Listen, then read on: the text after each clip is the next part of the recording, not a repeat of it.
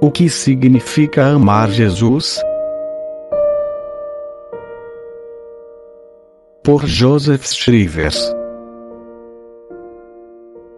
Amar a Jesus sinceramente é imitá-lo, é reproduzi-lo em si, é identificar-se com seus pensamentos, suas afeições e sentimentos. É abandonar sua própria vida, para viver uma vida nova, a vida de Jesus.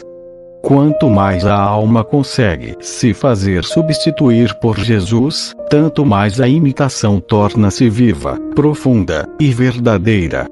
Ela atinge sua perfeição quando o amor divino reina exclusivamente na alma, quando ele consegue expulsar até os últimos vestígios do egoísmo.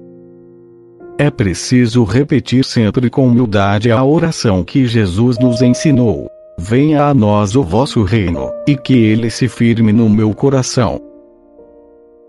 Essa transformação é obra de Jesus. A alma coopera, não opondo resistência à ação do Divino Mestre, cooperando com ele na medida da graça com a qual ele a favorece. Se as almas fossem dóceis e pacientes, Jesus concluiria infalivelmente sua obra em cada uma delas. Ele é o artista supremo, é o amigo fiel, é o Deus onipotente, mas em certas almas, Jesus não consegue reproduzir senão alguns traços da sua divina perfeição. Essas almas não vivem mais do que um dia, uma hora, um momento da vida de Cristo. Outras, porém, chegam até a plenitude da idade. Feliz daquele que deu a Jesus todos os seus bens, seu corpo e sua alma, todos os seus desejos, pensamentos e afeições. Que nada reservou para si, senão o cuidado de amá-lo sem partilha, e de cumprir sua santa vontade.